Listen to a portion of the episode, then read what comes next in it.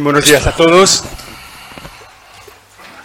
Gracias por su presencia en esta casa de la Iglesia, en este, la sede de la Conferencia Episcopal Española, donde vamos a dar cuenta de los trabajos de la Comisión Permanente que han tenido lugar esta semana, martes y miércoles, la Comisión Permanente de la Conferencia Episcopal Española.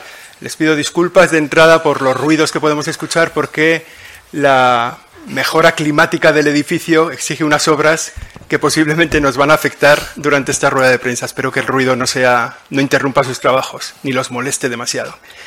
Para dar cuenta de los trabajos de la Comisión Permanente tiene la palabra el secretario general de esta conferencia episcopal, obispo auxiliar de Toledo, don Francisco César García Magán. Buenos días a, todos y a todas. Ya somos eh, caras conocidas, no caras conocidas y, en la mayor parte de los casos asocio caras con nombres. Eh, antes de, antes de, informarles del desarrollo de la última comisión permanente que ha tenido lugar pues el martes y el miércoles, eh, quisiera mm, pues hacer una, una declaración pues sobre ese episodio de violencia escolar que se ha producido esta mañana en, Jerez, pues ese desgraciado acontecimiento en ese instituto Elena García Armada, con el apuñalamiento de dos alumnos y tres profesores del centro, causado, al parecer, pues por parte de otro alumno de 14 años. Quisiera transmitir nuestra cercanía y nuestra oración con todos los afectados, con sus familias y con todo el centro escolar y también con la familia del, presunto agresor, porque imagino que tampoco lo estarán pasando bien. Yo creo que esto nos invita a una reflexión que se hace urgente en nuestra sociedad. Y es eh, que constantemente eh, recogen los medios, lamentablemente, noticias de menores que hablan de violencia, que hablan de agresiones sexuales entre menores, que hablan también de, bueno, un tema tabú de la sociedad que es el tema del suicidio. Y esas noticias yo creo que nos están señalando pues una situación grave para el presente y una perspectiva también difícil para el futuro de nuestra sociedad. Y esto nos lleva a pensar que seguramente son necesarios pues pactos sociales de alcance nacional que incidan en la educación Creo que es una de las asignaturas pendientes que tenemos legislatura tras legislatura.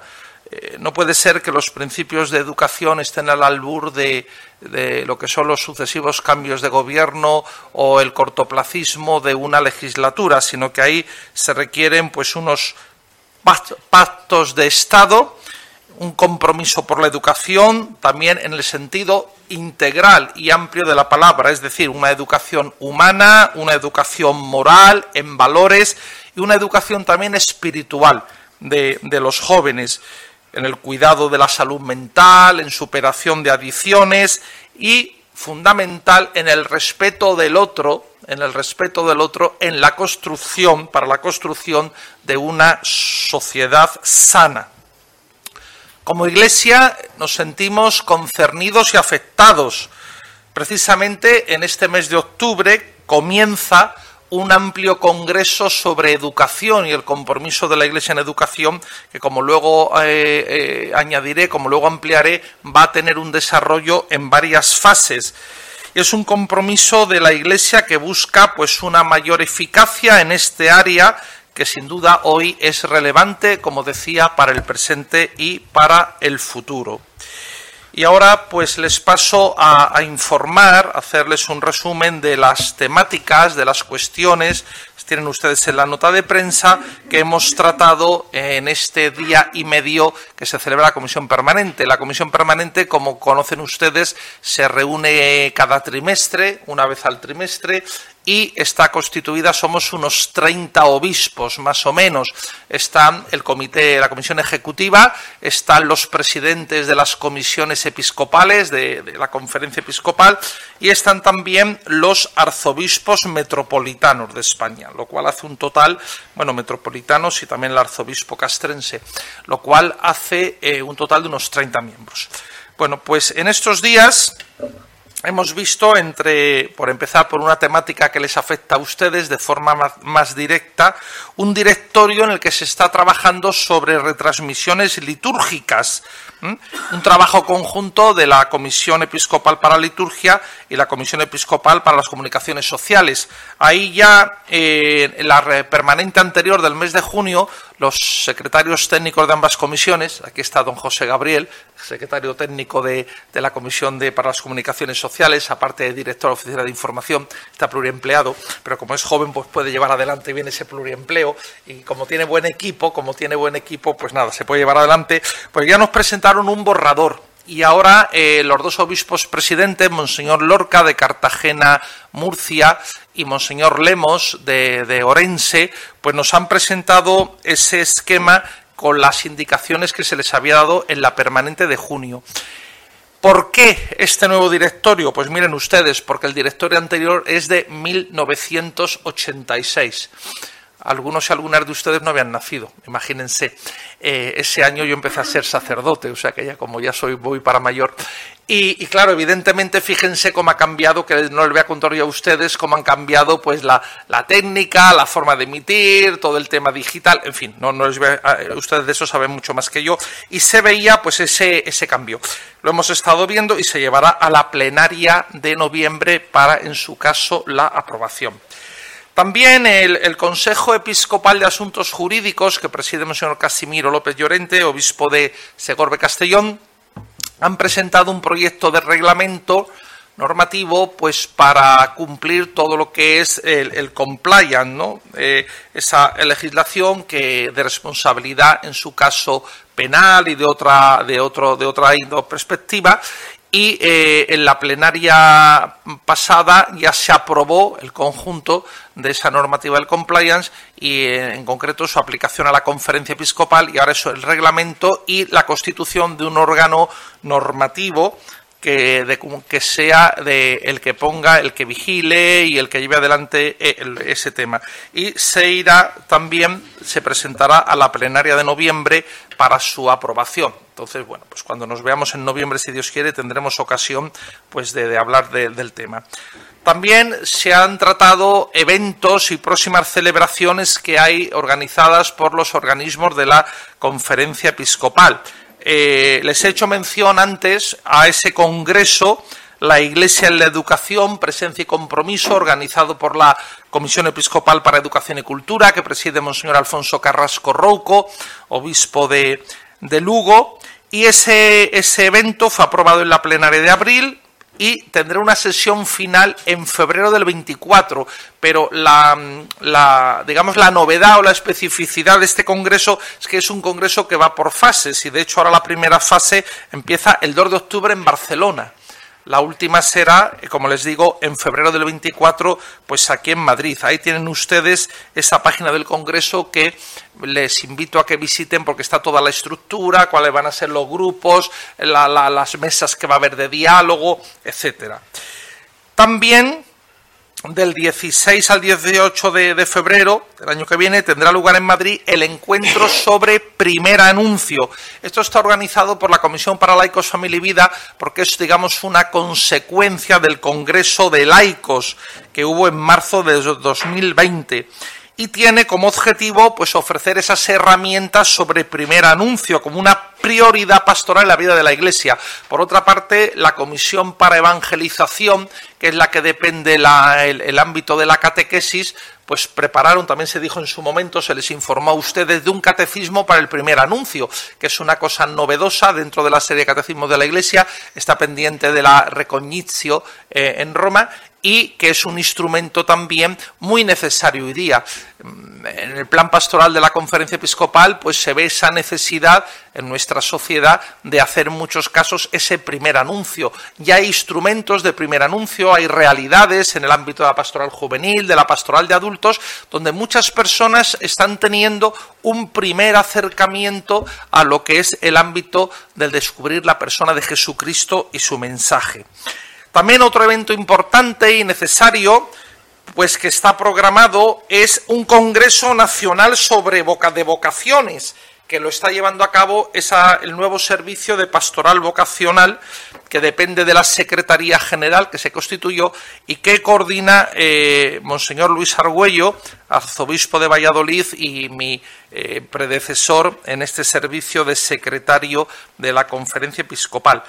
Será para el primer semestre del 25 y es sensibilizar a toda la Iglesia y a la sociedad la vida, eh, la necesidad de la vida como vocación. No es solamente un, congreso para hablar de vocaciones a la vida sacerdotal o la vida consagrada, sino es amplio, de espectro amplio del cristiano como un vocacionado, un llamado, y dentro de esa vocación, pues evidentemente surge una diversidad de vocaciones a la vida consagrada, a la vida matrimonial o a la vida eh, en soltería, cada uno lo que descubra cuál es su vocación ante Dios. Otros temas del orden del día que hemos tratado, se ha presentado también un proyecto marco de pastoral de juventud, eh, llevado a cabo por la Comisión de Laicos, Familia y Vida, que preside Monseñor Carlos Escribano, arzobispo de Zaragoza. También se hacía necesaria esta actualización porque el actual proyecto marco vigente pues tenía unos cuantos años y también pues como les decía los cambios en la sociedad, en la cultura, en la juventud, pues se ha visto necesario ofrecer ofrecer nuevas respuestas ante nuevas preguntas eh, que los jóvenes pues nos, eh, nos, demandan y también se hizo una información, se ha hecho a los obispos de la Comisión Permanente, una información sobre la Jornada Mundial de la Juventud del pasado agosto en Lisboa. Eh, también el presidente de la Comisión de Liturgia, Monseñor Leonardo Lemus, nos habló del próximo Congreso Eucarístico Internacional que tendrá lugar en Quito en 2024. Él ha participado, ha estado en Quito ahora en septiembre con el director del secretariado en una tarea de preparación. Pues ya saben, los congresos eucarísticos internacionales son un acontecimiento de oración, de evangelización, también de compromiso social. No se puede, la Eucaristía no se le puede quitar esa dimensión de compromiso, de fraternidad porque el, regalo de la filiación hay que traducirlo en compromiso de fraternidad y el regalo de la presencia de Cristo, pues hay que traducirlo en ser testigos ¿no? y anunciadores de esa presencia. Y entonces, pues también se ha hablado de esa organización. También hemos dialogado, se ha dialogado sobre el instrumentum laboris para el sínodo, que como saben, pues ahora próximamente pues se va a abrir el 4 de octubre en Roma y como saben hay una buena presencia y participación de españoles en ese sínodo. A nivel episcopal está el cardenal Omeya, que es miembro de la Secretaría eh, Central General del Sínodo, es miembro nato, miembros elegidos de la conferencia por la conferencia episcopal, se hizo en la última plenaria, eh, está Monseñor Vicente Jiménez Zamora, arzobispo emérito de Zaragoza, que ha sido el que ha coordinado la Comisión Nacional del sínodo que a su vez servía de enlace con las comisiones diocesanas. Está también elegido Monseñor Luis Argüello, de sobra conocido por todos ustedes, y Monseñor Francisco Conesa, que es el, presidente de la subcomisión para relaciones interconfesionales y diálogo interreligioso. También ha sido designado por la Santa Sede una persona de la, de la casa, don Luis Manuel Romero, que es secretario, ha, fungido de secretario de ese equipo nacional y que es el del director y secretariado de la Comisión de Laicos, Familia y Vida. Hay otros españoles también que participan de la vida consagrada, religiosos, religiosas. Hay también laicos y laicas eh, que, intervienen pues como asesores, como invitados, etcétera. Es decir, hay una mm, significativa y amplia presencia de españoles en ese sínodo. Además, si, eh, si sumamos eh, también eh, sumamos pues los que son de, la curia romana o que vienen de la de por vía de, de, los que el Papa directamente ha llamado, pues digo, es un buen número la presencia de españoles. También se ha aprobado el temario de la asamblea plenaria de noviembre, que será la, la próxima, donde, bueno, pues ya en su momento se les informará y ampliaremos tema, mm, puesto que una, una de las competencias de la Asamblea, de la Comisión Permanente es aprobar, proponer aprobar el calendario, el orden del día para la plenaria. Como siempre, como siempre que se hace en las permanentes, eh, ah, hemos recibido los obispos información sobre el estado actual del grupo Ábside. 13 y COPE, pues a cargo del presidente, don José Luis Restán, y del consejero delegado, don Javier Visier. Y otros temas de seguimiento mm, que, se realizan en las comisiones episcopales. En el capítulo económico, como se hace también en esta eh, permanente de inicio de curso pastoral, pues se ha aprobado, ha estudiado la distribución del Fondo Común Interdiocesano para el año 24 y los presupuestos de esta conferencia episcopal para el año 24 y los organismos que de ella dependen, que serán presentados a su aprobación definitiva para la plenaria de noviembre. En el capítulo de nombramientos, que, que son de competencia de la Comisión Permanente, pues se han aprobado los siguientes. Doña María Soledad García González, laica de la Archidiócesis de Burgos, como presidenta general del movimiento Frater España, como saben que es el movimiento que coordina la pastoral de las personas con discapacidad o con capacidades diferentes, como se dice ahora. Don Miguel Martínez Antón, sacerdote de la diócesis de Segovia, como conciliario de ese mismo movimiento Frater España don Jorge Jesús Hernández Duarte, sacerdote de la diócesis de Canarias, como conciliario general de la OAC, de la Hermandad Obrera de Acción Católica, doña María Dolores Mejina Navarro, laica de la diócesis de Jaén, como secretaria general de la Federación de Movimientos de Acción Católica Española, don Rubén Serrano Jiménez, laico de la diócesis de Plasencia, pero que lleva años de labor pastoral en la diócesis de Salamanca, como presidente general del Movimiento de Acción Católica Juventud Estudiante Cristiana, se llama con las siglas, se conoce GET. Don Manuel Fernández Rico, sacerdote de la Archidiócesis de Mérida Badajoz, como conciliario general del Movimiento de Acción Católica GET, es decir, el nuevo presidente y el nuevo conciliario. También la permanente ha designado, ha aprobado pues el nombramiento de expertos delegados de la Conferencia Episcopal Española en las distintas comisiones de trabajo que están establecidas en la COMEC.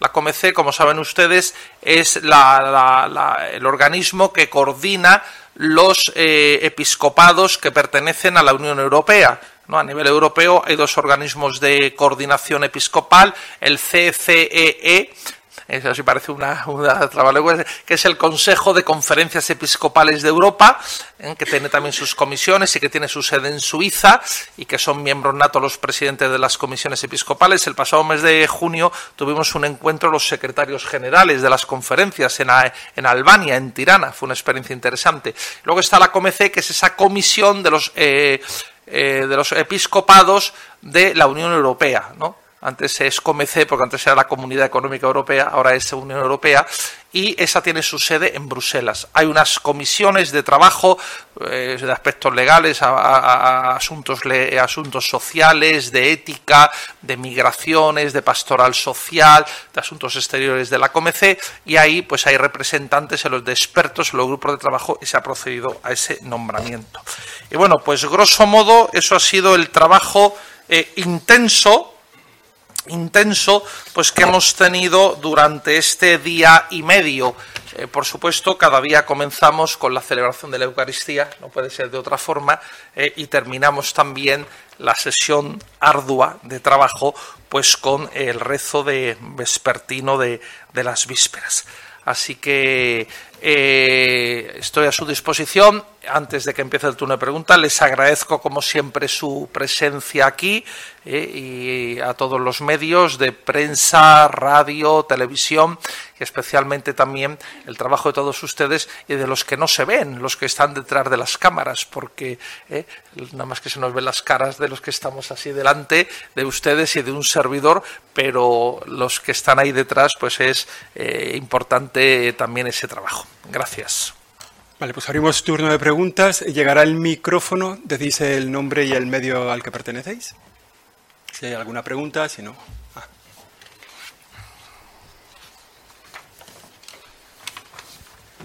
Buenos días, soy Mar Rey de la Sexta, de Noticias. Yo tengo que hacer dos preguntas, una no tiene nada que ver con la otra, ni ninguna tiene que ver con lo que acaba de hablar, ¿vale? ya le anunció. La primera sobre el tema del párroco, del cura de, Melilla. Eh, eh, acaba de salir que el obispado de, Málaga se está planteando personarse como causa contra, contra este cura eh, quería saber su opinión y también quería saber su opinión porque siempre han estado diciendo, bueno, han, dicho que eh, todo el obispo de Málaga actuó correctamente. Eh, sin embargo, de fuentes policiales nos llega que en el obispado sí tenían constancia de estas imágenes, no que las vieran, pero sí que lo supieran. Y mi pregunta es por qué no se denunció a la policía y qué, cuál fue el real el motivo del traslado de este cura a Málaga.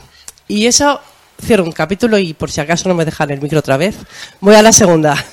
Ah, esta era la primera, pero ya esta era la primera. ¿eh? bueno, es que es el mismo tema. La segunda es su opinión sobre si se aprobara la ley de la amnistía, que perdonara los, eh, su pensamiento sobre esta aprobación de esta ley para perdonar los delitos del, del 1 de octubre. Y ya termino. Gracias.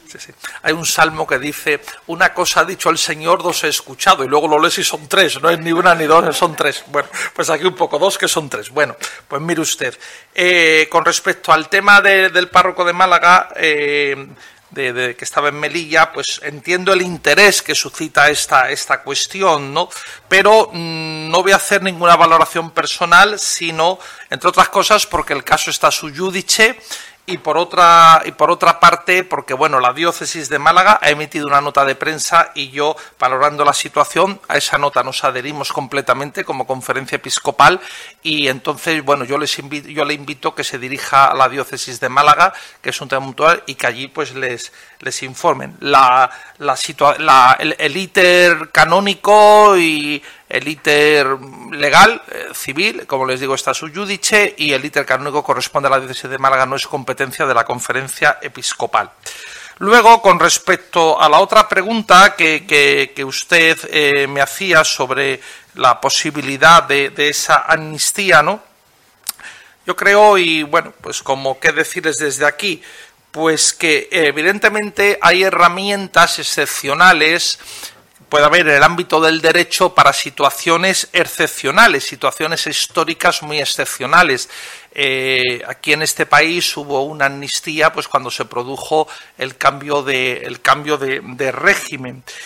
Ahora bien, en España este es el, si no me fallan las cuentas, es el decimoséptimo pleno de investidura que se han producido con una normalidad democrática, gracias a Dios, y yo creo que no estamos ante una situación excepcional. ¿eh? que haga imprescindible herramientas excepcionales. Estamos en una situación ordinaria de un pleno de, investidura. En cualquier caso, yo creo que es bueno para todos, para una sociedad y para, para un país, pues el respeto a la legalidad vigente y al orden constitucional vigente es importante. Y, mire, y, por último decirle que, bueno, hasta ahora el, no me consta, el presidente en funciones Sánchez no ha dicho todavía explícitamente que vaya a utilizar la, esta, esta medida. Esta medida, y entonces serán los técnicos, los técnicos de, eh, del ámbito constitucional los que tendrán que, pronunciarse y eh, además eh, es bueno también ¿eh? para una sociedad y para un país que se respete siempre el principio de separación de poderes, porque eso es garantía de democracia y es garantía de legalidad. Una preguntilla de fondo. Hola. Hola, buenos días. Soy Marta Santín de Religión Confidencial. Me gustaría saber si mm, desde Roma hay alguna indicación o ustedes que han pensado en la conferencia episcopal con eh, las obras de arte de Rubnik. Eh, algunas de ellas, bueno, pues están en, en la capilla de la conferencia episcopal. No sé si hay que retirarlas, que dejarlas, porque escandaliza a alguna parte de los católicos. Gracias. Bueno, mire usted, en primer lugar, de Roma no se ha recibido ninguna indicación, ¿no? y luego yo creo que esas obras eh, siempre hay que, conviene separar lo que es la obra en sí del autor. Eh, si repasáramos la historia del arte y la historia de la música y de tantas bellas artes, nos llevaríamos a lo mejor la sorpresa, pues que no siempre la vida de esos autores y de esos creadores, pintores, músicos, que han creado obras de belleza y que nos ayudan, ¿no?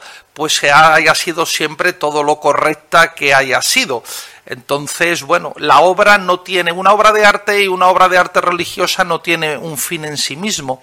¿Mm? Es un, ahí está toda la polémica de la iconoclastia en los primeros siglos de la Iglesia, etcétera. En la teología cristiana, en la teología católica, es un medio, es un instrumento que nos ayuda a ponernos en comunicación con Dios a rezar, a, admirar, a alabar, no tiene un, fin en sí mismo.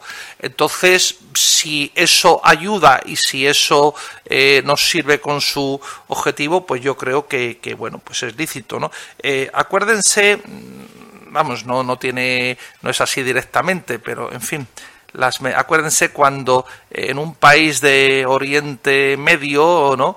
Entraron los talibanes y lo primero que hicieron fue volar por los aires obras que eran de un patrimonio eh, histórico cultural para la humanidad. Entonces, bien. Eh, Hola, buenos días. Alejandro Oviedo de Informativos Telecinco. Eh, mi pregunta era con los numerosos casos que están saliendo últimamente de abusos sexuales de menores a menores, muchos de ellos algunos en centros educativos. Ustedes como responsables de un gran número de centros educativos, si consideran que las medidas que está tomando el gobierno son suficientes y qué medidas tomarían ustedes? Sí, por eso le decía que es una preocupación de la Iglesia. Ahí está el ejemplo, no es solamente el Congreso sobre educación sobre ese tema, pero en general, ¿no? Y le decía, por eso eh, le reitero lo que comentaba al principio, con ocasión de esa declaración de ese, de ese acto lamentable de violencia que ha ocurrido en un instituto de Jerez, ¿no? Que es importante lograr ese pacto social entre todos entre todos eh, eh, en materia de educación. Y no solamente, no solamente, por supuesto que sí, ya sería un buen paso que se lograra un pacto de Estado entre los distintos partidos políticos, grupos parlamentarios para lograr eso, pero también con la implicación, porque es un problema social, con la implicación de los, eh, de los integrantes de la sociedad y de los afectados, es decir, profesores, padres de familia, eh, responsables de los colegios, ¿no? Arrimar todos el hombro, porque como le decía también al principio, eh, es una situación que a todos nos interpela, a, todos, ¿no? Cuando vemos una noticia que un menor ha agredido a otro menor, además en una edad que penalmente no son imputables todavía, pues significa que, que algo está fallando, ¿no? Como dicen los italianos, che cosa que no va, hay algo que no, que no, que no funciona y que no lo tenemos que hacer reflexionar y actuar. Buenos días, eh, Javier Arias de Infobaticana. Le quería preguntar eh, sobre el tema del informe de Cremades. Eh, llevamos ya varios meses de retraso con la presentación del informe. no sé si, tiene, si tenemos ya alguna fecha para la presentación de, ese informe. Y le quería preguntar si el retraso continuo de la presentación de dicho informe tiene que ver con cierto malestar por parte de los obispos, con, la presentación de dicho informe, o si no, a qué se debe. Y relacionado también con esto, si en algún momento van a decir ustedes eh, cuánto se ha gastado la conferencia episcopal en, este tema. Muchas gracias. Sí, don Javier, bienvenido a esta permanente de septiembre, que no estuvo usted en la de junio. Eh, en cuanto al informe de Cremades, evidentemente lo hemos tratado en esta comisión permanente porque eh, nos han presentado la situación de los trabajos, en qué punto están los trabajos. Ha estado eh, el señor Cremades con dos miembros de, su equipo. Y entonces prevén, no nos han dicho, nos han dicho, en cuanto a la fecha que usted preguntaba, que prevén entregar el trabajo definitivo en dos semanas, más o menos, más o menos. ¿eh?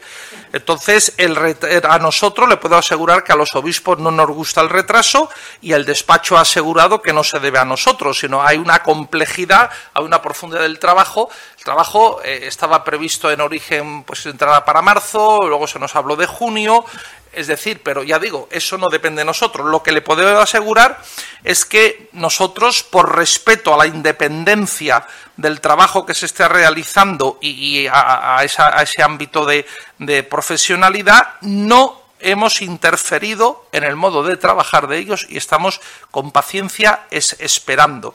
En esas dos semanas, digo porque otra vez también se han puesto, han puesto un plazo y luego no se ha podido cumplir. Yo digo lo que nos han dicho, que en dos semanas eh, pues se, entregaría. Luego después será estudiado por los miembros de la comisión ejecutiva y será presentado posteriormente a todos los obispos y a la sociedad. Hay que tener también en cuenta que ahora el presidente de la conferencia episcopal, cardenal Omeya, pues eh, se va al sínodo y va a estar ahora durante un mes el sínodo juntamente con los otros padres sinodales que les he comentado, ¿no? Y bueno, pues es otra dificultad de, calendario, ¿eh? de calendario. Eh, en cuanto ahora, es verdad que nos ha presentado el, el informe, ahora esta cuestión no afecta a que las comisiones diocesanas y de la vida consagrada de protección al menor siguen realizando su trabajo y también nosotros en la conferencia seguimos trabajando. De hecho, eh, el mes que viene va a haber eh, unas jornadas de nuevo de, de formación para las oficinas de protección del menor y otros ámbitos que están implicados en el trato con menores y es eh, esas oficinas y, y esta, este servicio de la conferencia episcopal sigue con la acogida, con su compromiso de acogida, de reparación, de acompañamiento, de sanación para las víctimas de, de los abusos. ¿no? En cuanto al tema del gasto, pues se dará a conocer, claro, es una cuestión de transparencia y cuando se presente el informe todavía está abierto, todavía está abierta la, los gastos porque no se nos ha entregado el informe, todavía no está acabado, porque bueno, se han encontrado ellos con un trabajo grande, entonces cuando cerremos, cuando cerremos los gastos se informará sin duda, sí, sí.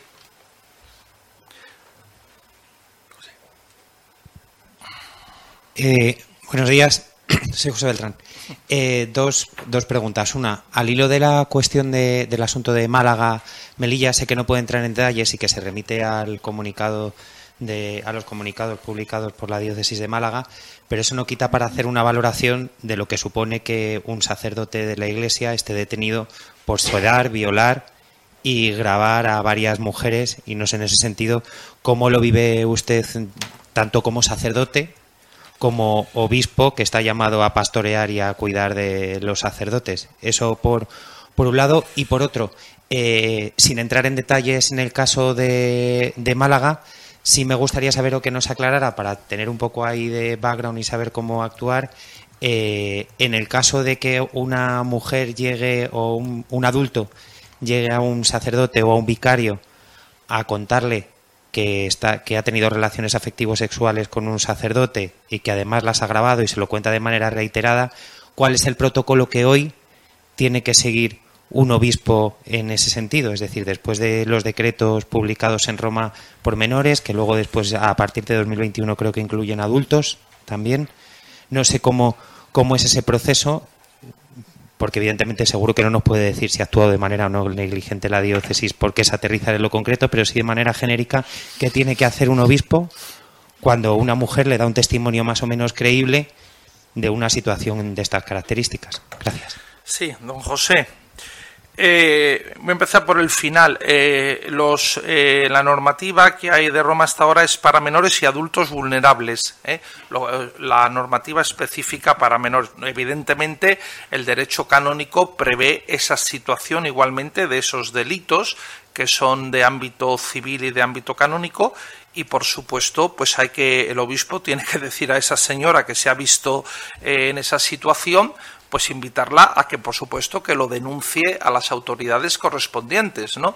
Eh, judiciales o policiales. Y luego, por supuesto, el, ordenamiento canónico prevé también pues el que se abra, eh, eh, le estoy hablando en general, eh, ante la hipótesis que usted me ha presentado, pues que se abra un proceso de carácter administrativo, en su caso penal, pues para ese delito que ha cometido también ese sacerdote, porque, porque no deje, porque no sea un menor, sino que sea un adulto, no deja de ser un delito, además con las circunstancias que se han dicho, pues de privar de voluntad a la, a la otra persona, etcétera.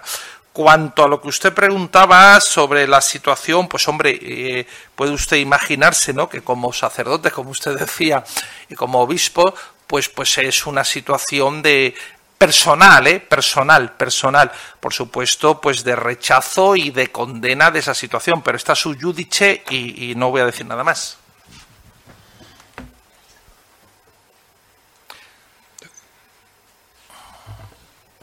No sé si hay alguna pregunta más o es suficiente. Pues muchísimas gracias por su presencia, por su cercanía con nosotros y tendremos más trabajos.